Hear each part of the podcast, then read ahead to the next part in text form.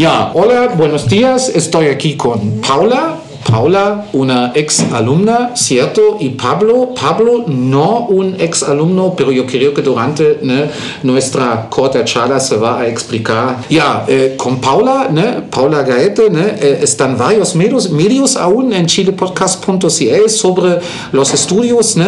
pero yo creo que aún es mejor si nos tomamos un tiempo y cada uno de ustedes dos se presenta tal vez en unas pocas oraciones para que los oyentes saben ¿no? Eh, eh, con quién se metan hoy en día. Sí, por supuesto. Muchas gracias, Mijael, por la invitación. Mi nombre es Paula Gaete, eh, tengo 24 años, soy exalumna del Colegio Alemán de la Unión, yo soy de la generación 2016. Después de em, terminar el colegio, yo me postulé a una beca del DAAD para ir a, a hacer mi pregrado a Alemania Em, esta fue una beca que también me gané, entonces el 2017 me fui a estudiar ingeniería química a Alemania, me, logré titular y, pude hacer mi trabajo de titulación en una empresa alemana llamada BASF, o también conocida en Chile como BASF, y es ahora donde también en Chile he podido estar trabajando hace un año y medio. Así que muchas gracias por la invitación. Hola Mijael, un gusto, un gusto Paula. Eh, mi nombre es Pablo Angulo, tengo 24 años. Eh, también soy de la Unión, unionino. Eh, estudié en el Colegio Santa Marta de la Unión, egresado en 2016. Y ahora acabo de terminar mis estudios en medicina en la Universidad Católica de Chile, en Santiago. Y actualmente me encuentro interesado en hacer un intercambio eh, clínico en Alemania. Ya, ¿cuáles son los aspectos que podríamos charlar un poco? Yo creo que para mis alumnos eh, eh, la carrera de medicina siempre es muy atractiva. Yo con regularidad tengo alumnos que se interesan. ¿Qué piensas tú son ya tal vez las, las mayores dificultades en las cuales uno tiene que pensar antes de que uno se decide en favor de, un, de una carrera de medicina en Chile? Yo creo que eh, no, no, solo medicina, sino que cualquier carrera de la salud requiere no solamente aptitudes académicas, sino también personales. En primer lugar, pienso que la responsabilidad eh, es un tema muy a tener en cuenta, eh, no solamente por lo que, lo que se exige en términos académicos, sino también por por cómo uno trabaja, uno trabaja con personas en el fondo, eh, no trabaja con máquinas y uno tiene siempre una responsabilidad extra pensar que uno está hablando con un enfermo, con alguien que está, que está con una necesidad. En el fondo uno tiene que ser bien responsable, bien ético, bien, bien integral en ese sentido. Y eh, para poder entrar también en una carrera de, eh, de, salud, como por ejemplo medicina, es bien importante en el colegio prepararse siempre con todo lo que son las ciencias básicas, es muy importante tener buenos conocimientos de biología, buenos conocimientos de química y también un poquito de física.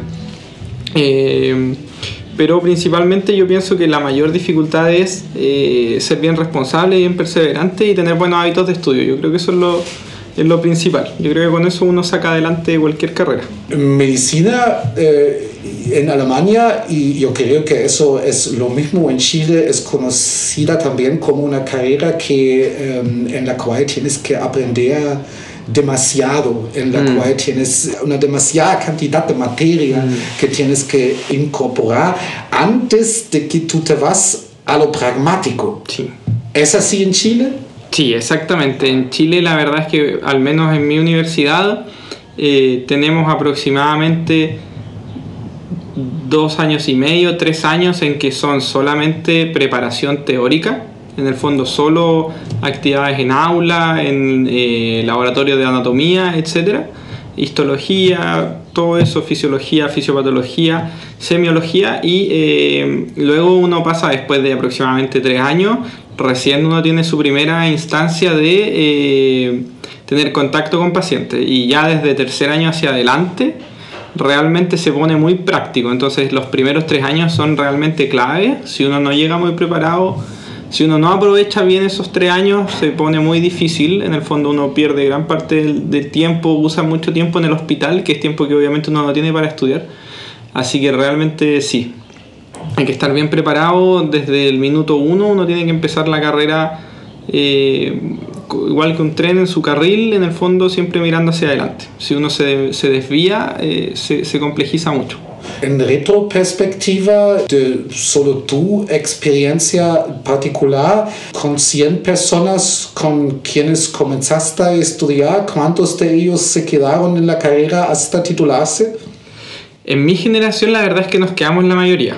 Eh, aproximadamente unas, unas 20 personas eh, o se cambiaron de carrera o eh, se atrasaron. Pero ¿De cuántos? ¿De 100? De 100. sí. Ah, ya, ok. Eh, la verdad es que es, es, es- comparado con otras universidades son harta la es harta la cantidad de personas que se mantuvieron ya y hay otras universidades en que en general la mitad de la carrera se atrasa o un gran porcentaje se va a otras carreras incluso fuera del área de la salud a carreras muy distintas como por ejemplo ingeniería pero la verdad es que en mi experiencia no fue así Fue- yo no, no diría que fue algo generacional, porque en realidad eh, en la universidad, en la católica en general es así. En general es poco, es poco la persona en general que entra a la universidad eh, se mantiene. Un tema, yo pienso un poco un tema colectivo. eh, estamos todos en el fondo eh, pensando en sacar adelante no solo nuestra carrera, en el fondo nuestras vidas, en el fondo el trabajo es Bueno, también es un sello de calidad. sí, ¿no? sí. Also, yo Sí. creo que es un sello de calidad. Sí, eh, estamos todos pensando en el fondo lo mismo, en sacar adelante la carrera, entonces eh, eso nos hizo en el fondo que todos sigamos el mismo carril.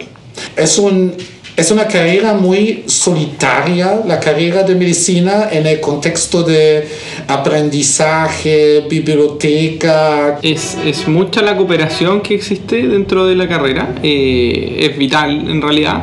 Eh, a veces, especialmente en algunos ramos, en estos tres años, en los primeros tres años que les comentaba, que, mucho conocimiento teórico, mucho libro, mucho memorizar, mucho comprender cosas nuevas, cosas complejas. Eh, a veces son tan, tanto los, los, los, los, los procesos, los términos que uno tiene que aprender que a veces uno se puede enredar en qué es lo esencial y siempre ahí es bueno tener un compañero que tal vez en ese aspecto conocía un poquito mejor el tema o, o conocía un poquito lo esencial en el fondo del tema y que te pueda encarrilar, porque a, a veces son, es tan amplio, digamos, es, es un árbol en el fondo y uno tiene que seguirse por el tronco y de ahí hacia las ramas. Y a veces son tantos los temas, son tantos los términos que uno se agarra de una rama y en el fondo no aprende bien, no comprende bien los procesos. Ya. ¿Y cuáles fueron tus criterios? ¿Cómo seleccionar o encontrar a alguien? La, la verdad es que yo estudié con personas eh, que, que eran mis amigos en realidad eh, y la verdad es que la mayoría de mis amigos en mi caso fueron personas de regiones, en el fondo de hecho tenía un compañero que era acá de Osorno, que lo conocía de antes, que lo conocí en el preuniversitario. Eh, la verdad es que la, la- la afinidad fue por un tema de amistad, eh, como les cuento, todos éramos bien responsables, no, no había nadie en el curso que uno dijera, no, eh, no, no es tan aplicado, no es tan responsable, en realidad éramos todos bien parecidos. Es, es, es interesante que tú mencionas eso porque eso es una imagen diferente de la imagen que teníamos el otro día con Bastian en física y Matías en, en ciencias de economía en la Universidad de Chile porque ahí estuvimos charlando mucho sobre ese, ese tema del freerider. Ese en tu contexto fue mucho menos Sí. eh, difícil entonces. Yo, yo diría que eh, nos- nosotros éramos un curso muy homogéneo, pero aparte de eso, eh, no, no- no- solamente en un tema universitario, sino que también el ámbito ya posteriormente, cuando uno ya es interno, en el fondo ya está inserto en un hospital, es, es mucho, es mucho el, el ámbito de eh, camaradería, es mucho la, mm, eh, la docencia, en el fondo siempre, siempre se piensa eh, que, que el colega, el compañero de la salud, que tal vez incluso puede no ser un, un- un compañero de medicina, puede ser que le esté preguntando a alguien de enfermería, un, alguien de tecnología médica, un kinesiólogo, eh, etcétera. Eh, uno, uno siempre piensa en el fondo que, que- esa persona no es una competencia, que es cosas que en otras carreras se ocurre.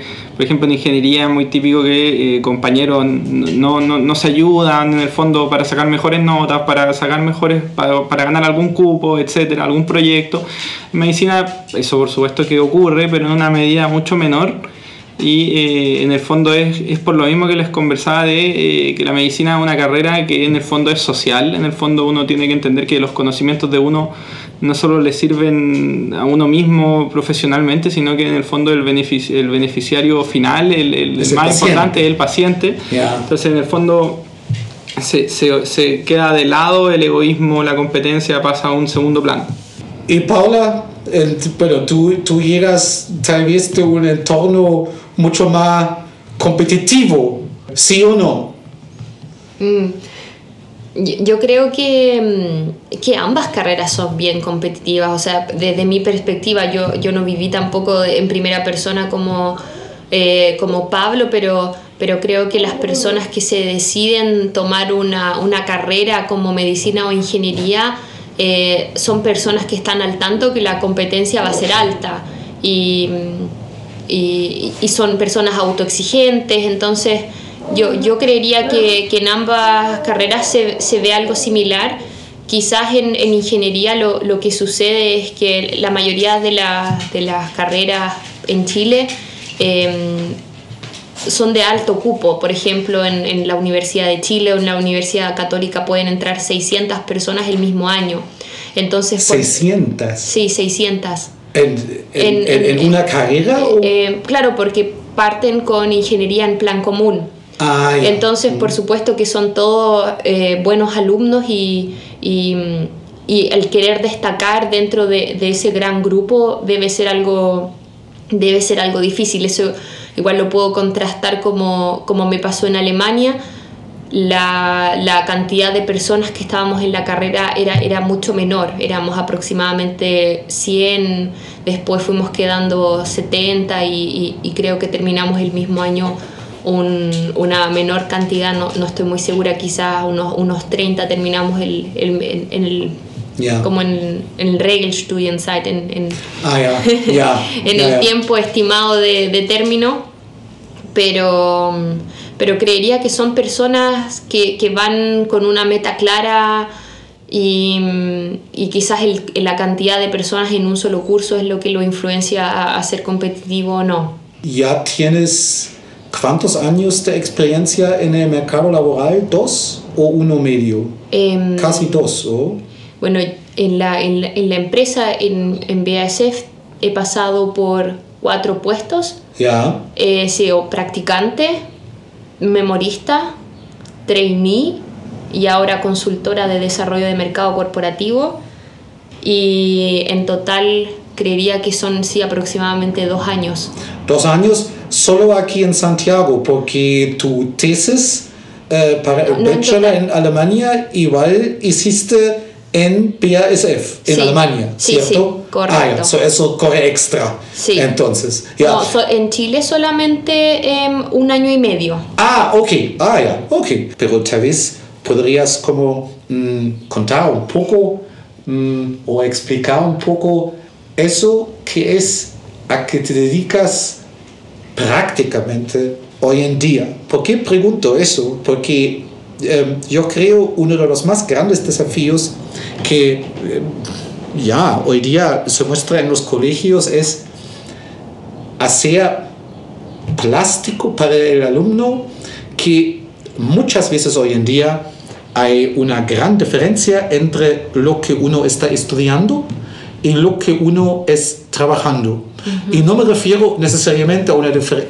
diferencia, tal vez no es la mejor palabra, pero yo creo que por lo menos podemos unirnos en el hecho de que lo que estás trabajando al final es mucho más y mucho más amplio y a veces mucho más específico ¿no? y te llega a muchos lugares oscuros más ya al inicio que lo que es que estás viendo en tu carrera en la universidad sí eh, cuando yo salí del colegio tenía por alguna razón relativamente claro que quería estudiar ingeniería química, creo que simplemente por, por temas de influencia que en mi familia, eh, mi papá era ingeniero y, y, por alguna razón eh,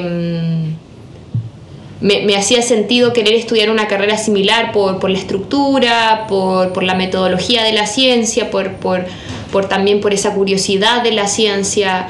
Eh, yo realmente nunca me sentí atraída por, por, otras, por otras ramas como las, eh, las ciencias más humanistas o, mm, realmente eso nunca me atrayó. Era como realmente dentro de mí algo gatillaba que, que, me, que, me, atrayera más la química. Em, incluso más que la física, o sea, realmente era, era química lo, lo, que encontraba interesante y me daba curiosidad. Entonces, em, durante la carrera yo tuve la oportunidad de, especializar también el, foco en que, al que me quería dedicar. Yo elegí química aplicada. Tenía la elección entre química de procesos y, química aplicada. Me fui por química aplicada porque, porque sentía que era algo más cercano, era, era como realmente experimentar, era realmente em, entender cómo se iban cambiando las moléculas y cómo obtenía eh, distintos compuestos, pigmentos, em, agentes em, catalizadores. Eso me llamó mucho la atención porque, porque era algo muy tangible.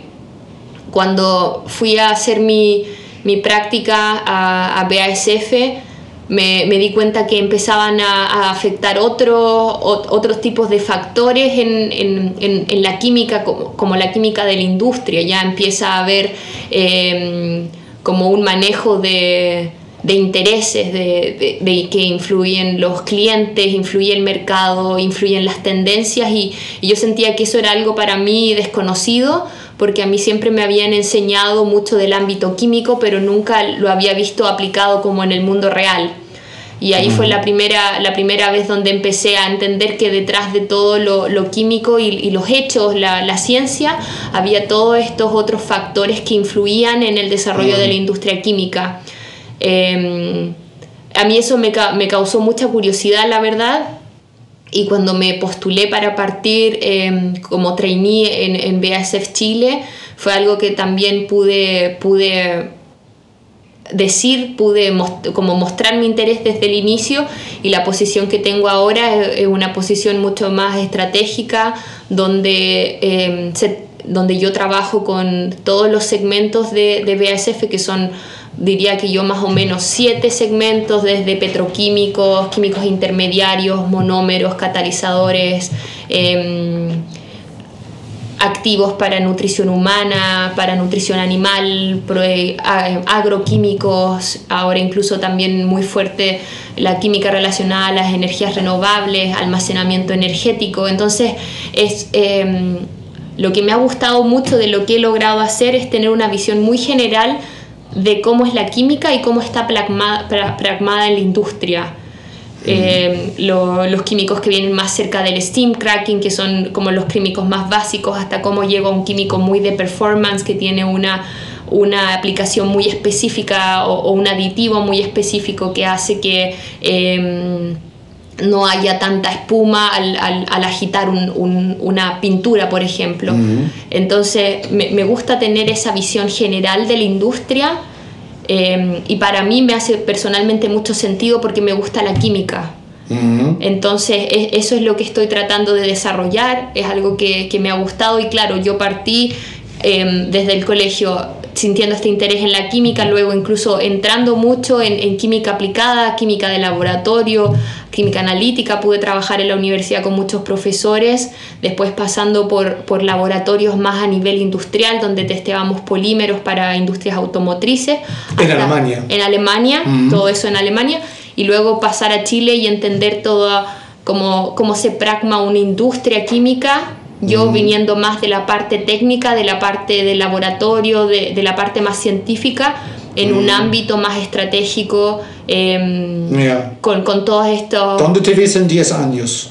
Em, a mí me gustaría seguir estando en esta parte más estratégica. Em, yo, yo creo que pensándolo en, en mi propia perspectiva ya, ya tuve suficiente temas de laboratorio, creo que ya tuve toda la oportunidad de, de vivir la química y, tocarla y, mezclar y, pasar por el laboratorio y me quiero seguir enfocando en las partes más estratégicas de, de la industria en general, química, aún no me quiero desligar de la parte química. Ya, ya, tal vez ese es un buen momento eh, relanzar un poco la ancla ¿ya? en una otra dirección, me parece, me, me parece, me parece útil. Vamos a ver si funciona. Son dos diferentes cuentos. Ustedes ambos, ¿ya? tal vez podríamos ide- identificarlo así, son dos personas, creo que en el promedio, sobre promedio autoexigentes, ¿cierto? Así tal vez podríamos decirlo. Eso es, es- eso es mi impresión, ¿ya? Por, por eso yo lo digo. Eso, hace eh, algunos meses, yo creo que en febrero fue cierto cuando me llamaron y quisieron prepararse, bueno, tú en no, porque en tú, tú hablas alemán, abril. pero en febrero, ¿cierto? En Fue- abril.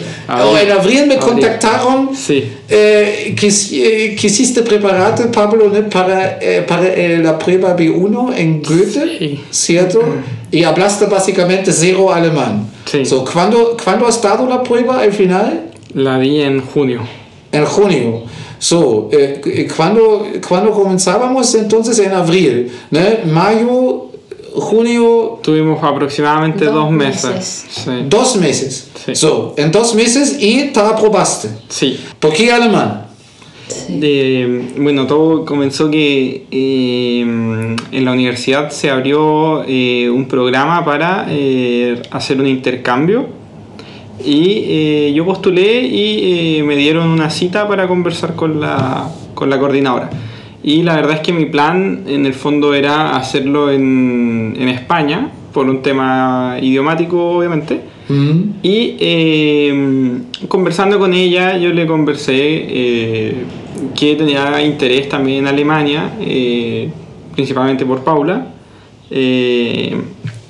Y me dijo que, eh, que si yo no tenía ningún certificado, existía la posibilidad de que si yo lo lograba preparar de eh, aquí al momento que comenzara el intercambio y lograba certificarlo, eh, lo podía hacer. Entonces yo eh, decidí jugármela y eh, aprender este idioma un poco desde cero. Mm. ¿Y te pidieron un B1 o un B2? Un B2. Te pidieron un B2. B2. Eh, ¿Aprobaste en julio, cierto, para el B1? Sí. ¿Ya cuánto tiempo efectivamente te preparaste para el 2? Porque yo sé que tú recién has dado la prueba B2. Sí, la hace muy, hace muy poco. Hace muy poco. ¿Hace cuántos días? Hace cuatro días. Hace cuatro días, muy fresco entonces. Sí. ¿Cuánto tiempo ef- efectivamente te pudiste preparar ya para el B2? Y para el B2 tuvimos más tiempo, o sea, lo prepar- eh, eran, eran aproximadamente cinco meses en total.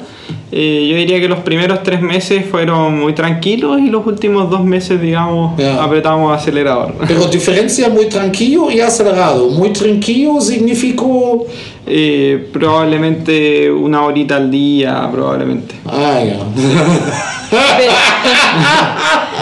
es increíble. Al lado de un estu- una carrera de medicina. Also tranquilo, una hora al día. Sí. ¿Qué significa o qué significó acelerado?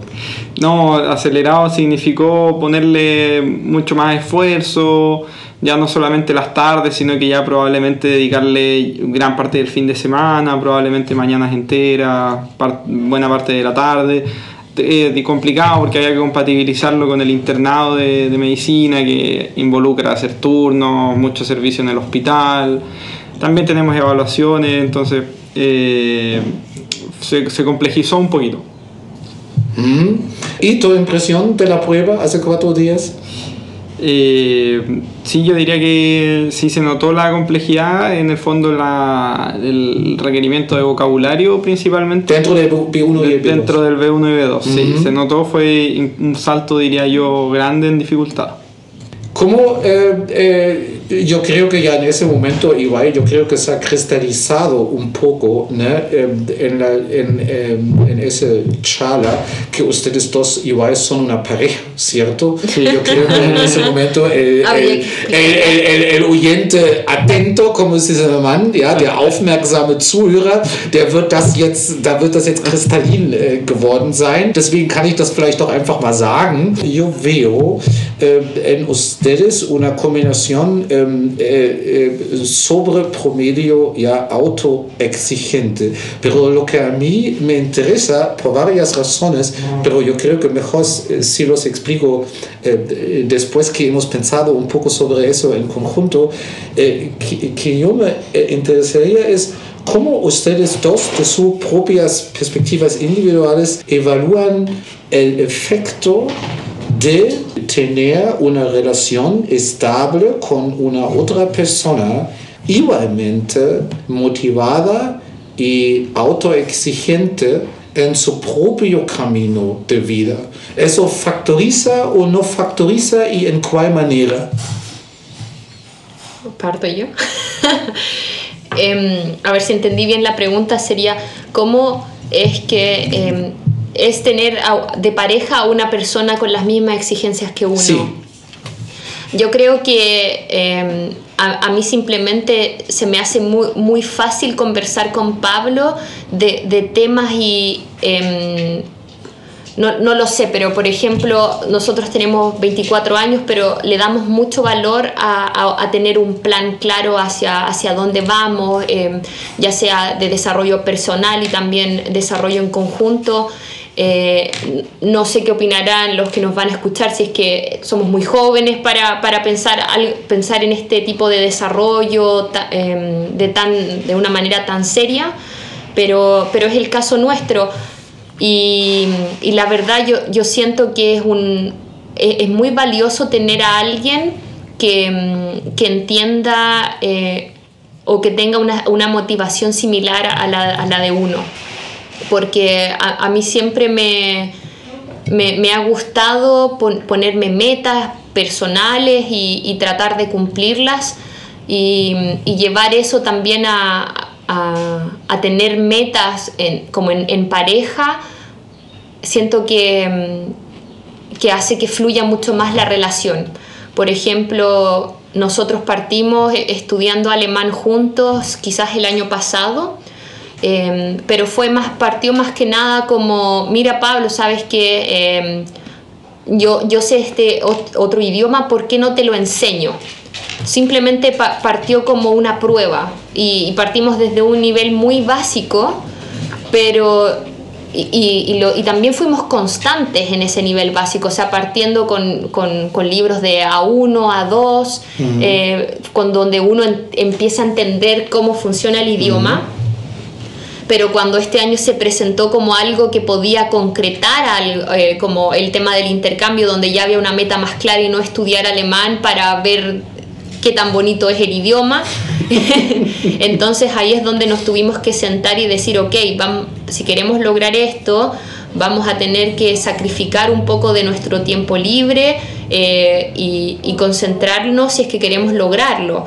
Y como hubo como aprobación de ambos lados, creo que, que no hubo problema. O sea, ambos teníamos muy claro que teníamos que dejar cosas de lado para, para, poder intentarlo. Por ejemplo, nosotros vivimos solos en Santiago y, me acuerdo que en mayo vinimos al sur de vacaciones em, a ver a nuestra familia porque era como la única semana que el Pablo tenía libre ese, ese semestre y yo también me, me pedí vacaciones en el trabajo y, vinimos y estudiamos, estudiamos todos los días. Y de hecho nuestras mamás estaban como un poco así como no entendían eh, por, qué queríamos estudiar y, y, estaban como un poco enojadas de de nuevo se van a estudiar y, y, no lo lograban entender, pero, pero luego cuando ves que todo ese esfuerzo y, y, también constancia es muy importante porque uno se puede motivar, no sé, un mes, pero ¿cómo me mantengo motivado tres meses, cinco meses? Eso ya es otra pregunta. Eh, pero cuando te das cuenta que toda esa constancia tiene su fruto y, y, cuando Pablo recibió los resultados de, de, que había aprobado el B1 en junio, eh, es muy gratificante y, y sientes que, que, ese esfuerzo también tiene una recompensa y, que valió la pena haberse eh, puesto esa meta y haber creado una estructura para poder lograrla. Y ahora lo mismo con lo del B2, estamos esperando los resultados, pero, pero tratamos de hacerlo lo mejor posible y, y bueno, a esperar los resultados no más. no sé qué, qué, quieres mm. complementar tú. Yo creo que fue, es muy importante en el fondo tener metas afines. Eh, con Paula tenemos metas muy, muy similares, los dos queremos eh, continuar nuestra carrera de, de, la mejor manera posible. Y en el fondo la, la Paula, por motivos obvios, ella estudió en Alemania, tiene una conexión importante con el país. me, me, manifestó varias veces que ella tiene deseo de volver y un poco desde ahí nació mi interés un poco eh, en el afán también de acompañarla a ella ante la posibilidad de que ella quiera irse. Eh, yo también aprender alemán y en el fondo se, juntaron varias, varias, varias cosas que fueron afines con eso, la oportunidad de hacer el intercambio. En el fondo se, se fueron dando, diría yo, hemos sido bien afortunados, se dieron, se dieron muchas cosas.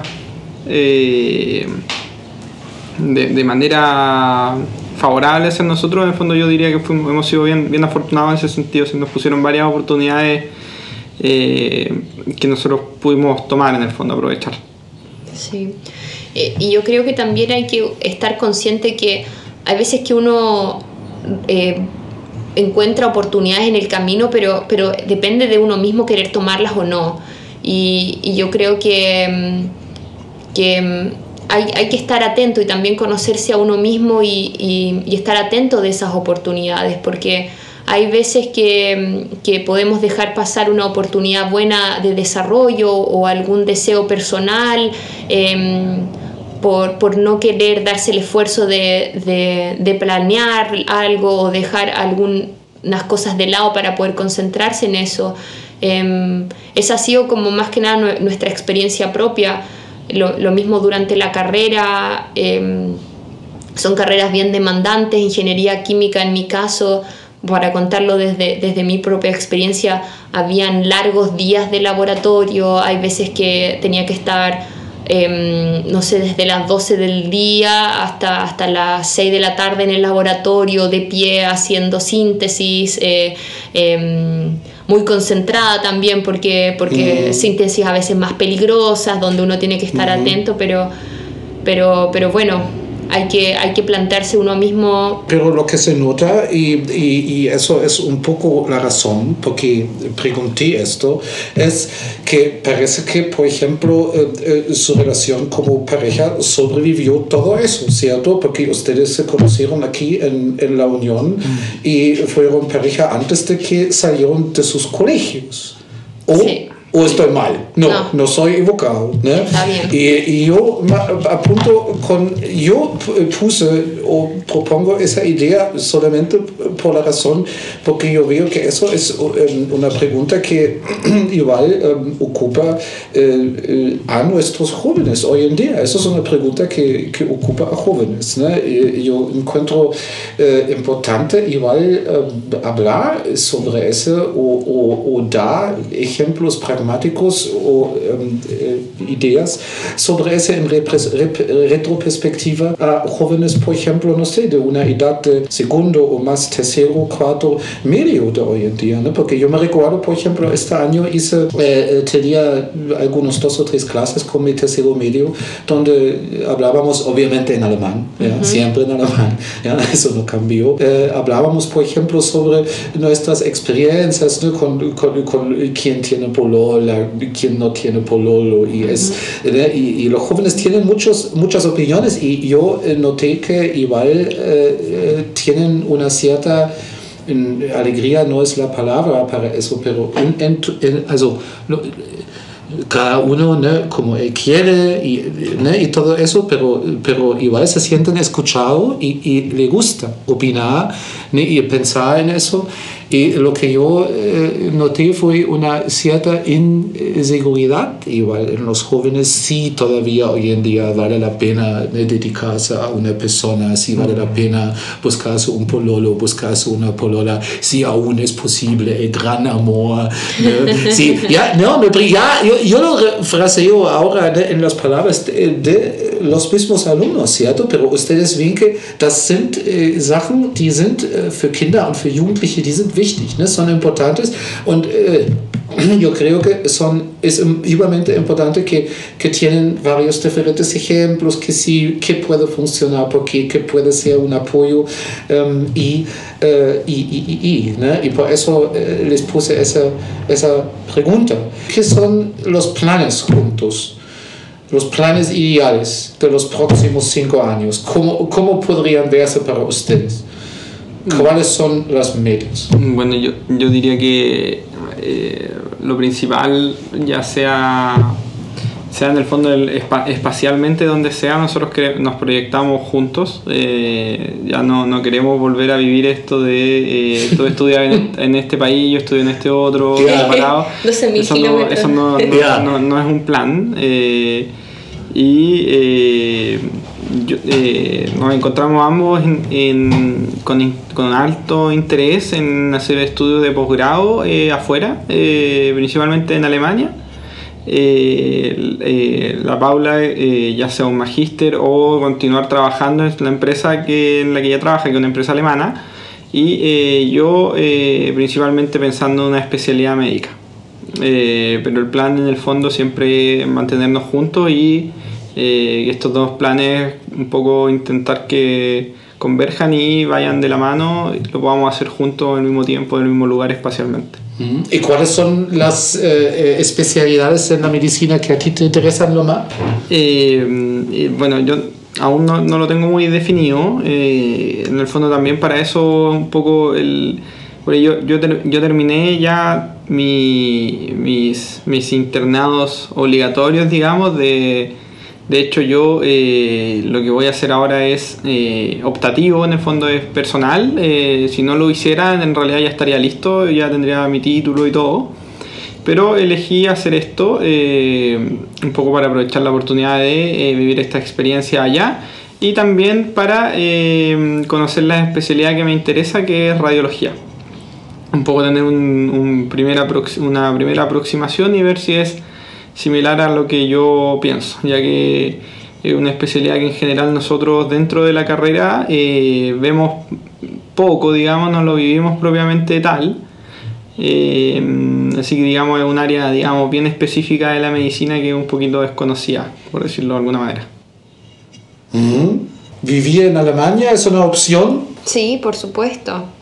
Yo creo que eso se, se ha ido convirtiendo una, en una opción en la medida en que, en que Pablo ha, ha, empezado como a tener más ese interés en el idioma porque em, hay, hay, que ser sinceros, cuando uno parte estudiando un idioma, eh, a, a, veces uno se siente muy perdido, pero, pero luego que uno empieza a entender, eh, también empieza a crecer esa motivación para seguir estudiándolo porque ya empiezas a sentir como ese premio de entender mm. películas o, o, entender canciones, entonces ahí aparece toda esa motivación que al principio uno, uno, uno sabe como un par de palabras, pero pero no, no mantener una o entender una conversación en, en un contexto.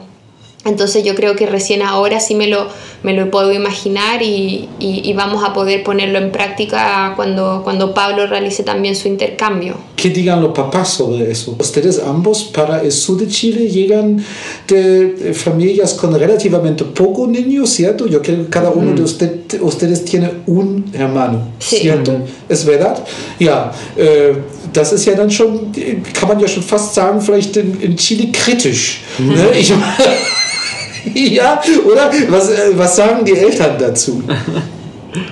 ¿Oder kennen bueno, die die Pläne gar nicht? Sí, eh, yo puedo partir porque eh, mis papás tuvieron que ya hacerse la idea y, y también vivir eh, el hecho de que yo me fuera ya hace varios años, cuando, cuando me fui a, lo, a los 18 en el 2017.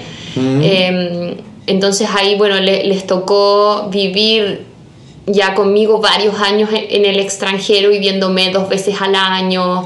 Eh, entonces yo creo que ellos ya, ya asimilaron la idea que, que, que soy una persona independiente y, y, que ellos van a tener que apoyarme, sea cual sea la decisión que tome. Y, y yo creo que quizás en el caso de Pablo es similar porque igual fuiste a estudiar a Santiago, pero Cuéntanos. Sí, eh, bueno, sí, eh, si bien yo estudié en Chile, eh, la unión queda bastante lejos de Santiago, no es tan fácil eh, digamos, eh, moverse fácilmente, especialmente durante la carrera universitaria, que hay varias responsabilidades. Y por supuesto que siempre es complicado alejarse de, la familia, especialmente a otro continente. Se complejiza en, en varios sentidos, pero ellos en el fondo son un apoyo incondicional, en ningún momento han sido nunca han ido en contra de estos pensamientos, es más, siempre lo han alentado en el fondo, siempre pensando un poco en la felicidad de, todos. Antes de cerrar, si ustedes se ven en este trayecto, eh, ¿qué sería un mensaje comprimido y honesto que ustedes podrían dar a un joven que hoy día se acerca a segundo, tercero o cuarto medio. ¿Qué piensan ustedes?